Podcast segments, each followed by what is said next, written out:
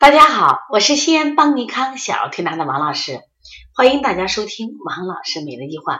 今天呢，我想分享的是小儿脾气中的两个病，一个叫厌食，一个叫积滞。他们俩有个共性啊，都有这个孩子食欲不振的这种症状。那我今天分享的主题是这两个食欲不振一样吗？有区别吗？有哪些不同？我为什么在这个时候分享这个案例？最近啊，我们有些孩子过来调厌食，觉得好奇怪。人是铁，饭是钢，一顿不吃心发慌。这些孩子啊，神仙姐姐、神仙哥哥就是不吃饭。那么不吃饭，我们怎么判断他是厌食呢？首先，我们看他多久了，一般一个月以上、两个月以上，甚至更久时间，这是判断厌食一个很好的方法。首首先看他时间。那旁边有个奶奶就说：“王老师，我们家孩子也不吃饭。”急死我了！我说你家孩子几天不吃？说我们家孩子三天不吃。我三天不吃就急呢。所以我今天分享这个，就告诉大家，大家一定要了解，孩子有时候不吃饭，他身体是有原因的，身体是有反应的。因此呢，我们通过分享这个案例呢，就是希望大家以后在遇到孩子不吃饭的时候，希望正确处理。那么我们现在看一下厌食和积食的这种胃口不好啊，它的共性已经说了，它都是什么呀？不想吃。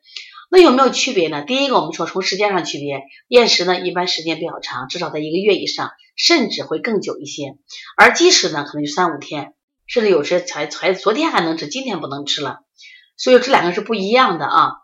那么再一个厌食的孩子，因为他长期厌食，呃，他会影响到身体的发育，比如说很瘦不长肉，或者说他身高的发育都会受到影响。那么积食呢，因为它是个偶发事件。说，因此呢，他的症状会非常的明显，比如说舌质红啊、舌苔厚呀、大便臭、口臭啊，而且有这个前两天就吃的比较多，可能吃的比较杂、吃的比较猛的这样一个历史。那厌食是没有的，因为他一直都不吃。而且呢，这个厌食和挑食要分清楚，挑食是吃这个不吃那个，厌食是对什么都不感兴趣，你好吃的两口，不好吃的也两口，对什么都不感兴趣。那么。厌食怎么行起来的？一般我们厌食的小孩啊，除了先天禀赋影响以外，大部分厌食的孩子都是后天喂养出问题了。因为我们现在家长老觉着啊，多吃肉有营养，多喝奶有营养，多吃水果有营养。你一个多字，孩子就承受不了了。吃多以后，他脾胃他承受不了这么多的负担，功能就下降了，他就出现这种情况了。还有的小孩不是发烧嘛，发烧以后家里老给吃美林，吃美林多了是不是出汗多？出汗多以后，他就会伤阴，伤到胃阴的话，胃阴不足的小孩是饥不欲食，饿得很，想吃吃一点他就饱，这小孩他也属于厌食。那么当然还有一种厌食，就是小孩长期这种脾胃功能弱，就脾胃气虚，吃什么就是顽固不化，所以这个孩子呢，他就运化能力特别差，也是吃一点就饱。像脾胃气虚一点、胃阴不足的啊，脾胃不和的都会导致这种厌食。那么当然还有一种就是他病伤脾，老生病老生病老生病，比如说我们老咳嗽老咳嗽，大量吃这种寒凉药治咳嗽去了，结果又伤到脾了，所以它也会影响这个脾胃啊。还有一些厌食，就是现在小孩为什么不愿意吃饭？一到餐桌上，家长就开始絮叨，就我们说肝脾不和嘛，肝脾不和就会导致小孩的厌食。那么这个时候他是长期的胃口不好，那你要根据分型去调理。那么积食这种情况就是吃多了，所以他的胃口不好，暂时的。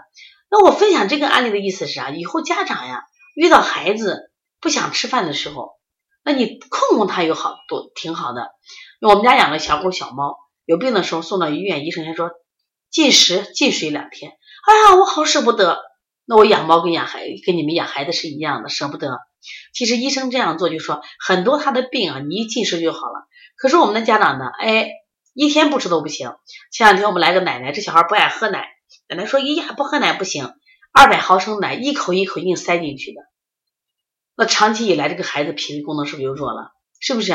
所以积食的胃口不好，我们不要管他，空一口可能更有利身体发展。而且，之所以孩子胃口不好，是孩子身体的聪明的表现。那么，因此厌食和积食，它们有一个最大的区别。就刚才相似的也说了，都胃口不好，就是积厌食的孩子肚子它是软的，而积食的孩子肚子会胀，而且会出现什么情况？他还出现这种呃热，热，然后睡眠上也有区别。一般厌食的孩子都久了都虚症，那睡的时候可能踢被子呀，这种情况就比较轻或者少。但是机智的孩子啊，他睡觉的时候满床滚、乱翻，而且脾气也会更暴躁一些。所以说，遇到孩子啊不爱吃饭，我们要分清楚他是真正的厌食，还是他因为积食引起的短暂的胃口不好。所以不要轻易的去给他按什么呀，去厌食去治，因为很多厌食呀，我们可能用的补法呀、助运的方法还会多一些，但是机制呢，用的是消导的方法，比如我们常用的清胃经、清大肠、揉板门。所以希望我们的妈妈包括我们同行在分享这个案例的时候，对孩子的胃口不好，一定要有一个啊长时间的一种判断和认识。是这样啊，呃，大家有什么问题可以拨打我的电话幺三五七幺九幺六四八九。另外呢，我们在十二月份有一场辩证课啊，中医辩证课，如果大家想学习的话，可以跟我们联系，也可以加我们微信，成为我们邦尼康成长学院的学员。邦尼康呢，把邦尼康出的所有的书都现在都出的有习题，还有语音，也就是帮大家买了书以后呢，来提高学习，而且每天一套题，你有什么问题，我们会在这个。群里帮助你啊，也希望积极参与邦尼康的语音阅读，还有习题啊练习上。希望大家呢通过学习不断的提高精进我们的小儿推拿技术。如果想加微信，加到我们的群里来啊，可以加幺七七九幺四零三三零七幺七七九幺四零三三零七。